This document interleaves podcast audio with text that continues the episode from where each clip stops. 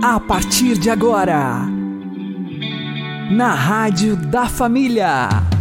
Abre, Senhor, os meus olhos com o seu poder. Caminhando com Jesus. Acredite, se Deus é por nós, quem será contra nós?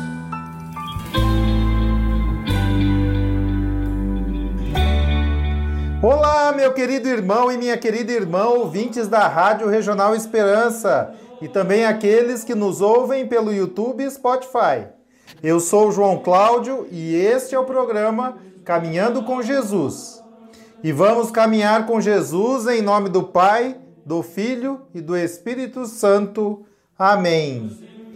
Inspirai, ó Senhor, as nossas ações e ajudai-nos a realizá-las para que em vós comece e para vós termine tudo aquilo que fizermos.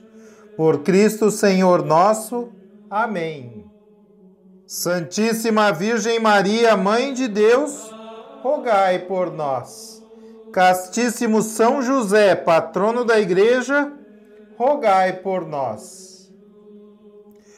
Uma das principais janelas de entrada do pecado em nossas vidas são os nossos olhos. Vamos aprender com o Padre Léo. Ou seja, o único jeito de ir para o céu é vencer três situações específicas que o mundo tem para nos destruir: concupiscência da carne, concupiscência dos olhos e a soberba. Soberba é um dos pecados capitais é o orgulho, é a prepotência. É a gente achar que é forte, mas basear essa força em coisas exteriores. Porque a concupiscência da carne, e a Ave Maria traduz concupiscência da carne e concupiscência dos olhos. No texto que nós ouvimos na missa, falava da cobiça dos olhos. Eu prefiro essa tradução da Ave Maria. Aliás, eu, pessoalmente, é a Bíblia que eu mais gosto para leitura diária, para oração, é a Bíblia da Ave Maria. Essa o que, que é concupiscência? Concupiscência é aquilo que o pecado deixou marcado em nós, que nos anela a Ele, que nos faz grudado a Ele. É o domínio que eu deixo o pecado, o demônio, o maligno, o encardido, exercer sobre mim. É a, a tendência que fica em mim é o pagamento que ficou em mim. É aquilo que São Paulo explica muito bem no primeiro capítulo de Romanos. Quando a pessoa deixa se conduzir pelo pecado, ela vicia-se no pecado. Ela torna-se dependente do pecado. E desses três, São João faz uma centralidade no olhar. Que coisa impressionante. São João escreveu isso há 1903 anos atrás, mais ou menos, se foi pelo ano 100. Gente, uma das formas do encardido entrar na nossa cabeça, no nosso coração, uma das formas privilegiadas é o nosso olhar. Por isso que Jesus fala: o olho é a lâmpada do corpo. Se o corpo é são, todo, se o olho é são, todo o corpo será são. Por isso o encardido usa da dominação dos nossos olhos para ir fazendo-nos pouco a pouco dependentes e reprodutores do pecado. É triste saber, por exemplo, isso no, no mundo inteiro, e o Brasil não foge disso. Consulta número um da internet, sites pornográficos. Que tristeza. Tipo de literatura mais consumida no mundo: revistas pornográficas. Não é por acaso que a, a, sexualidade de muitos de nós está estragada, ferida e machucada. Não é por acaso que essa concupiscência da carne que hoje atinge também outras áreas do nosso corpo. A gula é um exemplo disso. O vício do cigarro é um exemplo disso. O alcoolismo é outro exemplo. As drogas. Não é por acaso, isso é programado. Vejam bem que as descobertas de Sigmund Freud, o pai da psicanálise, elas foram muito bem usadas pelo mundo. O mundo sabe usar muito bem. E nós cristãos deveríamos saber usar muito mais as descobertas dele e colocá-las a serviço do Evangelho, como tentou fazer Carl Gustav Jung, ou como fazia Santo Agostinho, mesmo sem conhecê-la, através do seu grande processo de cura interior. Como é que se instala em nós esse processo da dependência, da concupiscência pecaminosa que entra pelos olhos? E por que, que a Bíblia tem textos? Pegue, por exemplo, a carta de São Pedro, a segunda carta de Pedro, isso você vai ler em casa ou na barraca depois. Segunda carta de Pedro, capítulo 2. 2 Pedro 2, lê inteiro o mecanismo da concupiscência que entra pelos olhos. Olha, como é que se, você se torna viciado numa droga ou numa bebida, que também é droga? Então você toma um golinho hoje, amanhã toma mais um golinho, e depois precisa aumentar a dose, precisa aumentar a dose e a frequência. Com os olhos acontece a mesma coisa. Por isso, essa lei seca que o Padre Jonas proclamou, nós estamos implicitamente, e agora eu falo explicitamente, retomando nessa Santa Missa. Se eu quero ser uma pessoa liberta, não tem outro caminho. Eu preciso romper com o pecado. E digo uma coisa a você: depois que a dependência da concupiscência dos olhos e da carne entra numa pessoa, não existe terapia humana capaz de vencê-la. Não existe ou você mergulha a sua vida na graça de Deus, ou você não vai sair dela. Não tem a menor possibilidade. Por quê? Porque ela se instala num homem de 40, de 50 anos, que tem uma sensibilidade de 18 e uma espiritualidade de 6 ou 7. Por isso é impossível. Imagine que esteja brigando dentro de você a sua sexualidade, fisicamente, de um homem de 30, 40, de uma mulher de 50 anos, de 35 anos. Mas afetivamente de 18 e espiritualmente de 6 ou 7. A espiritualidade vai perder sempre. A sua fé, fé que não é alimentada, ela vai definhando, definhando e morre.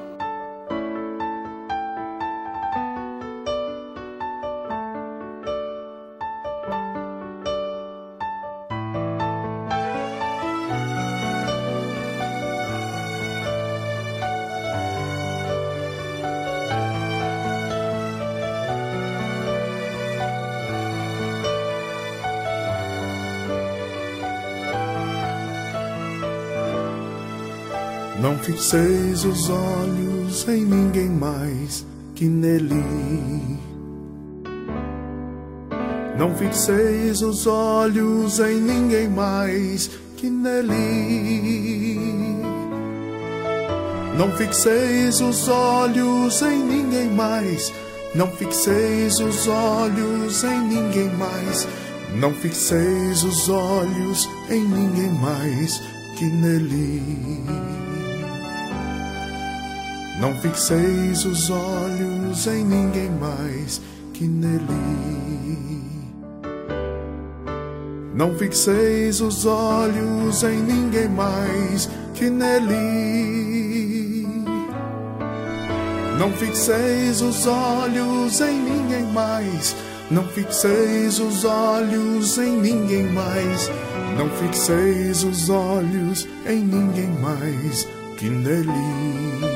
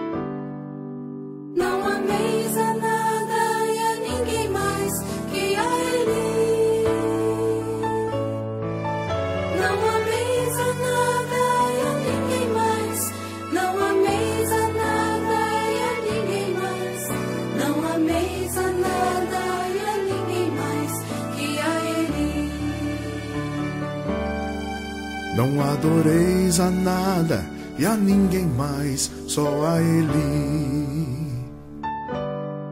Não adoreis a nada e a ninguém mais, só a Ele.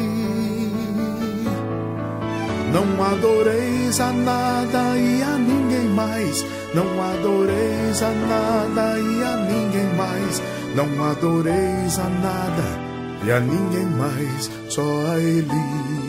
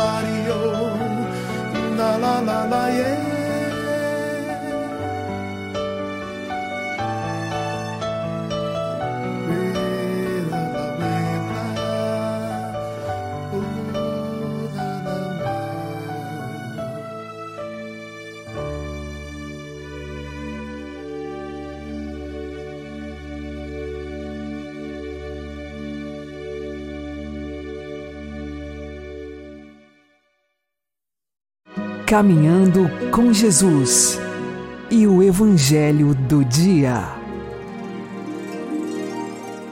O Senhor esteja convosco, Ele está no meio de nós. Anúncio do Evangelho de Jesus Cristo segundo Lucas. Glória a vós, Senhor.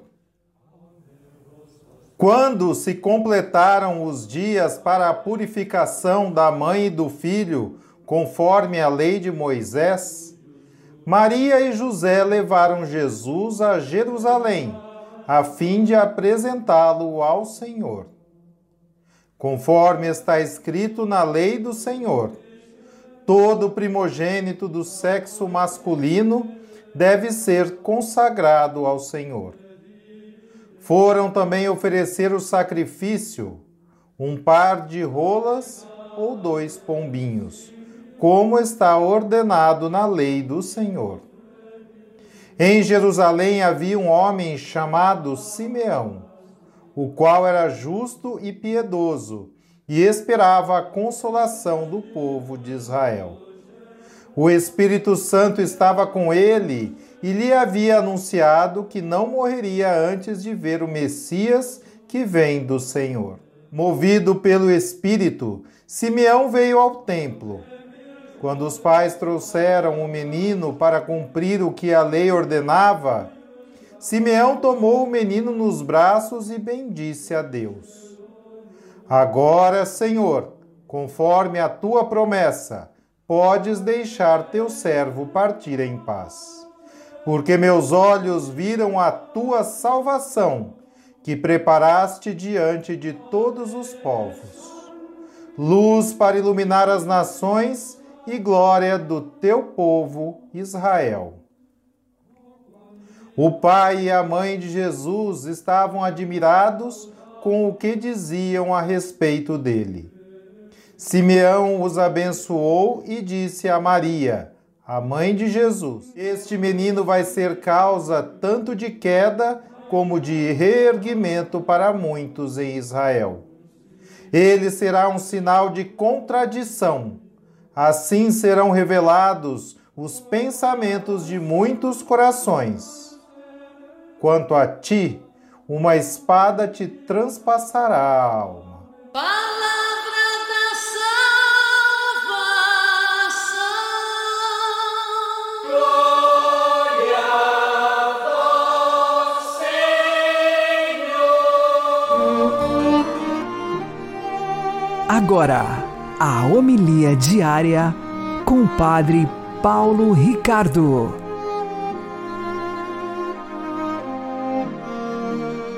Meus queridos irmãos e irmãs, nesta oitava de Natal, Jesus é apresentado hoje pelo profeta Simeão como sendo luz para iluminar as nações. E é exatamente Jesus como luz que é contemplado nesta primeira leitura que é tirada da primeira carta de São João que nós temos comentado nesses dias. A primeira carta de São João, agora no capítulo 2, continua aquela reflexão que tinha iniciado no capítulo 1 e apresenta esse contraste de luz e de trevas, de amor e de ódio. E é exatamente neste contraste de amor e de ódio, luz e trevas, que nós vemos o mandamento do amor. Agora, São João apresenta as coisas de uma forma um pouco é, aparentemente contraditória. Trata-se de uma dessas antinomias típicas do pensamento joanino. Ele, no versículo 7, diz assim: Eu não vos dou um novo mandamento. Trata-se do mandamento antigo. Sim, porque de fato o mandamento do amor ele já estava presente no Antigo Testamento. Mas aí no versículo seguinte, no versículo 8, parece que São João se arrepende e diz: No entanto, eu vos dou um novo mandamento. Eu escrevo um novo mandamento para vocês. Mas, mas pera lá, é novo não é? Bom, é antigo enquanto formulação, enquanto mandamento. Esse mandamento já tinha sido dado por Deus, mas é novo na execução. Deixa eu explicar. Quem de nós já não fez a experiência da impotência diante da necessidade de amar? Nós olhamos para nós e vemos que até mesmo quando nós acertamos, quando fazemos a coisa certa, ao fazer um exame de consciência, a gente enxerga que lá no fundo, no fundo tem ali uma raizinha de uma coisa errada. Ou seja, você faz a coisa certa, mas às vezes faz a coisa certa pela razão errada. Você vê que o nosso amor é um amor imperfeito, é um amor ainda impuro, é um amor que nos faz mesmo passar pela experiência da impotência. Eu não dou conta de amar. Quantas e quantas vezes nós precisamos nos colocar diante de Deus e dizer: Senhor, eu não consigo amar. Bom, se você desesperou de você, se você enxergou que você não dá conta de amar, que você não consegue amar, que beleza, ótimo. Você está progredindo. Sim, porque é necessário primeiro a gente passar por essa experiência do Antigo Testamento, ou seja, do antigo mandamento, de que Deus espera o amor, mas nós não temos força para amar. Somente assim, diminuindo de tamanho e compreendendo a nossa impotência, é que nós podemos nos jogar confiantemente nos braços de Jesus para pedir a Ele a graça de amá-lo de volta. E aqui, então, está o novo deste mandamento. Ele é novo na execução porque é o Cristo em nós. Ele se faz carne em nós para Ele amar. Ou seja, qualquer pessoa que ama de verdade, não somente faz atos externos de amor, mas ama de coração, é capaz de atestar essa experiência. Puxa vida, eu amei, mas acho que não era eu. Eu não sei de onde veio isso. Porque, claro, você amou, mas não era você. Foi o Cristo que amou em você. Eis aí o que há de novo neste mandamento. O que há de novo é que esse transplante de coração do Verbo que se fez carne. Né? Nós somos um povo que anda nas trevas, mas um povo que anda nas trevas viu uma grande luz. Viu quem? Jesus. E com a sua graça nós somos iluminados por dentro, não somente iluminados, nosso coração se aquece, não somente o coração se aquece, nós somos capazes de nos unir a Ele e amar verdadeiramente os nossos irmãos. Este é o grande mistério da graça de Deus em nossas vidas. É exatamente isso que São João quer nos transmitir nesta leitura.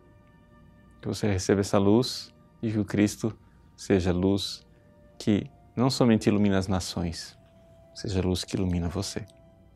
Deus abençoe. Em nome do Pai, e do Filho e do Espírito Santo. Amém.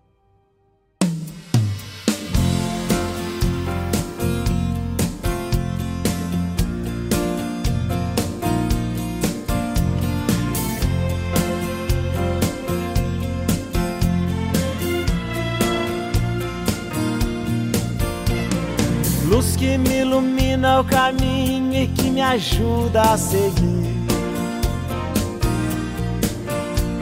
Sol que brilha à noite a qualquer hora, me fazendo sorrir. Claridade, fonte de amor que me acalma e seduz. Essa luz só pode ser Jesus. Essa luz, raio duradouro que orienta um navegante perdido. Força dos humildes, dos aflitos, paz dos arrependidos. Brilho das estrelas do universo, seu olhar me conduz. Essa luz só pode ser Jesus. Essa luz sigo em paz no caminho da vida, porque caminho, a verdade e a vida é você. Por isso eu te sigo, Jesus, meu amigo. Quero caminhar do seu lado e segurar sua mão. Mão que me abençoa e me perdoa e apaga o meu coração. Estrela que nos guia, luz divina, o seu amor me conduz. Essa luz só pode ser Jesus. Essa luz.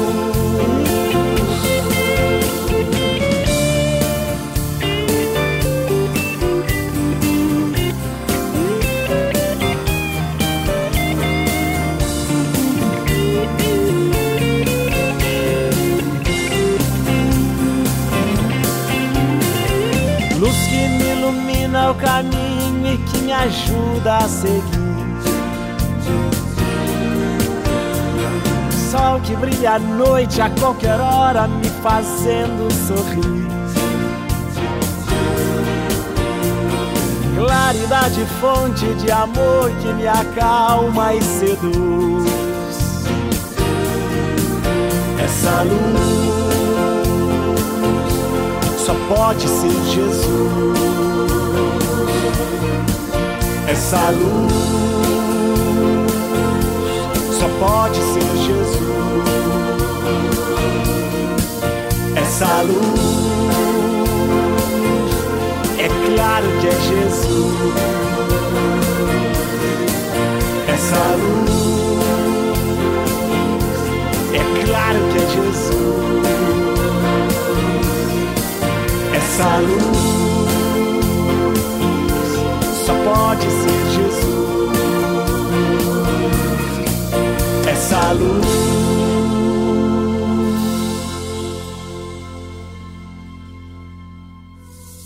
Agora você ouve o Catecismo da Igreja Católica. Creio na vida eterna. O inferno. Parágrafo 1035.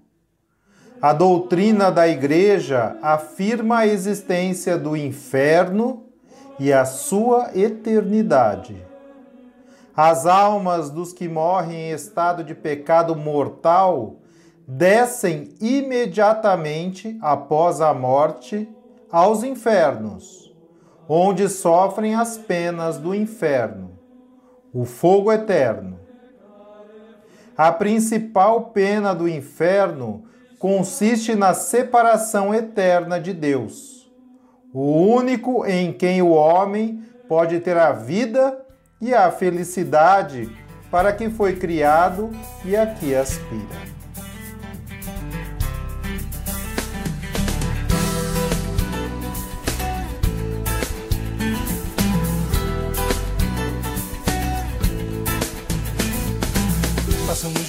As horas passam depressa bem diante dos seus olhos. Você diz: Tenho que zoar, curtir, aproveitar a vida.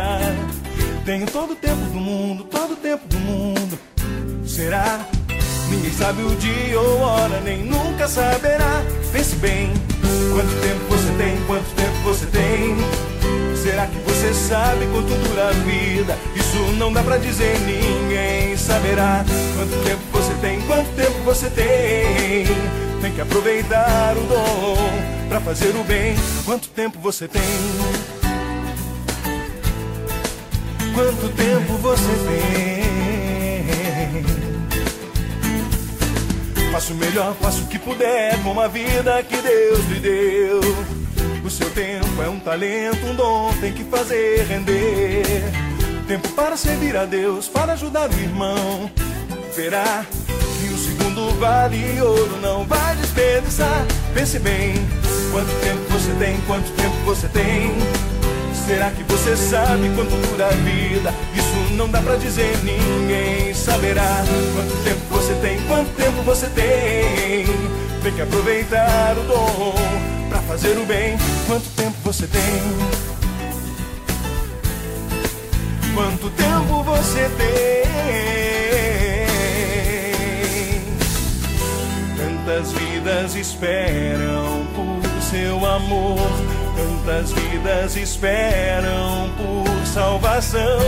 É preciso lutar enquanto há tempo. Enquanto há tempo.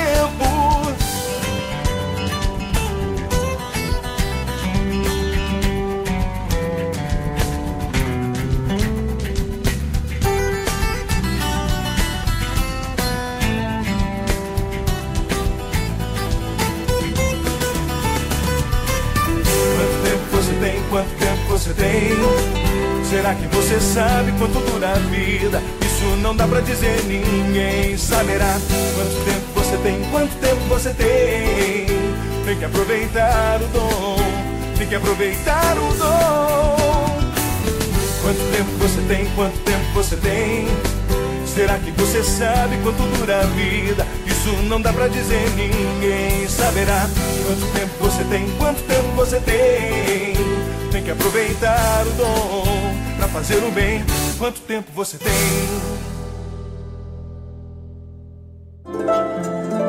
O Santo do Dia, com o Padre Alex Nogueira. Neste dia 29 de dezembro, nós fazemos memória de São Tomás Beck, este que nasceu em Londres no ano de 1118. Desde pequeno, sempre voltado para as virtudes e também de tamanha inteligência, fez seus estudos na adolescência e início da juventude em Londres e também em Paris. Sempre como estudante, primou pela honradez, pela virtude e nunca gostou de mentiras ou mesmo de fofocas. Ele era compromissado com a verdade.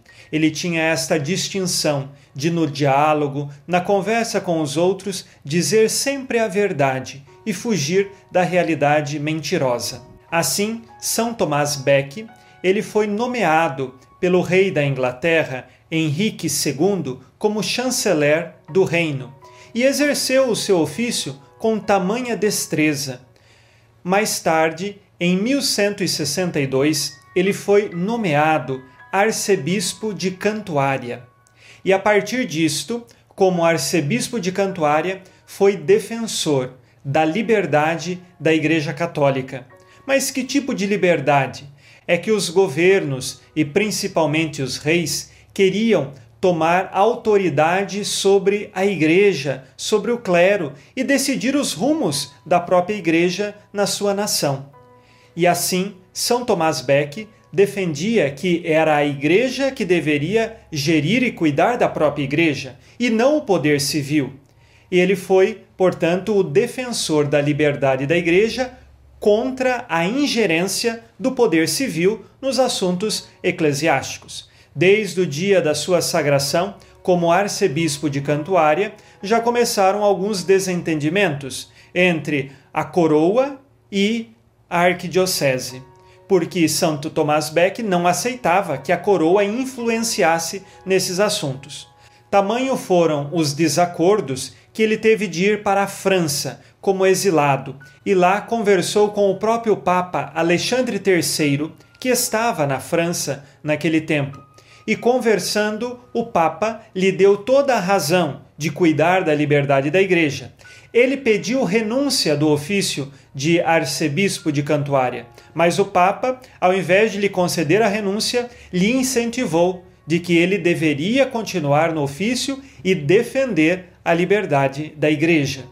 Ele permaneceu mais um tempo, anos, afastado, e o próprio rei da Inglaterra queria que ele retornasse logo. E eles se entenderam. São Tomás retornou para a Inglaterra, em Cantuária, e continuou a defender a liberdade da igreja. Um dia, o rei Henrique II disse pelo palácio afora: Quem vai poder me livrar deste arcebispo que tanto é uma pedra de tropeço na minha vida? Embora o rei estivesse um pouco acertado com São Tomás, ele falou isso no momento de raiva e de ímpeto, mas algumas pessoas na corte ouviram esta fala do rei e, querendo agradar o rei, adular o rei, estes foram até a catedral de Cantuária, chegaram no momento em que São Tomás, junto com o clero, estavam rezando o ofício na catedral, chamaram e perguntaram por Tomás Beck. Ele respondeu: Aqui estou e vieram para matá-lo. Na escadaria do presbitério, atingiram a cabeça de São Tomás, ela partiu-se ao meio e ele morreu defendendo a liberdade da igreja. Antes de sua morte, ele disse suas últimas palavras de que morreria em defesa da Igreja Católica e em defesa de sua fé. E assim se fez no final. Era dia 29 de dezembro quando São Tomás sofreu esse martírio. Quando então o rei soube do fato de que aqueles aduladores foram matar o arcebispo, ele fez penitência. Ele se arrependeu de ter dito aquelas palavras, caminhou longo tempo a pé, ficou anos de recolhimento e oração, fazendo um processo de penitência, porque também se sentiu culpado da morte injusta de São Tomás. Rezemos hoje para que, pertencentes à Igreja, sejamos bons filhos e abertos a buscar sempre a conversão de vida, as virtudes e a salvação de nossa alma. São Tomás Beck, rogai por nós. Abençoe-vos Deus Todo-Poderoso, Pai e Filho e Espírito Santo. Amém. Fique na paz e na alegria que vem de Jesus.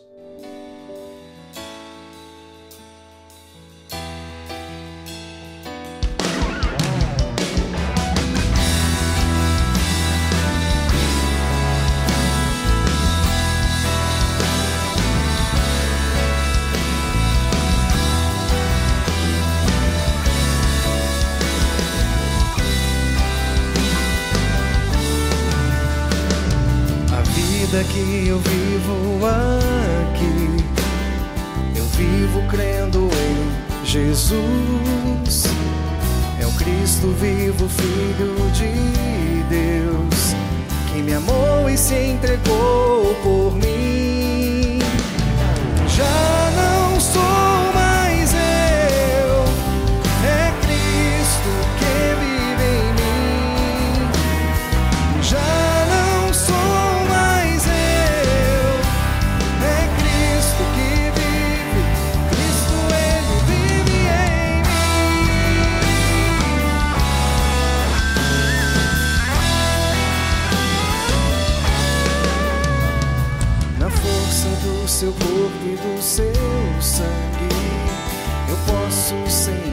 seu agir.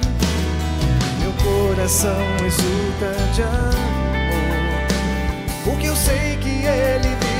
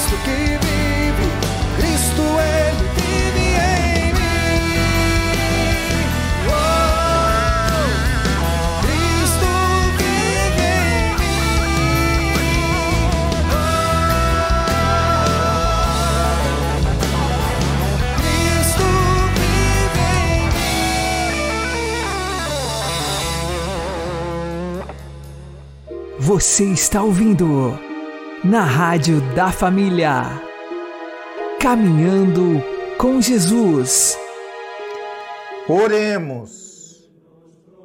Deus onipotente e invisível, que iluminais as trevas do mundo com a luz da vossa vinda.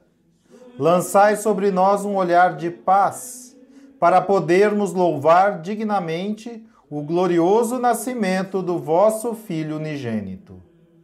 Ele que é Deus convosco na unidade do Espírito Santo. O Senhor nos abençoe, nos livre de todo mal e nos conduza à vida eterna. Amém. E que Maria e José nos conduzam pelas mãos para que continuemos caminhando com Jesus.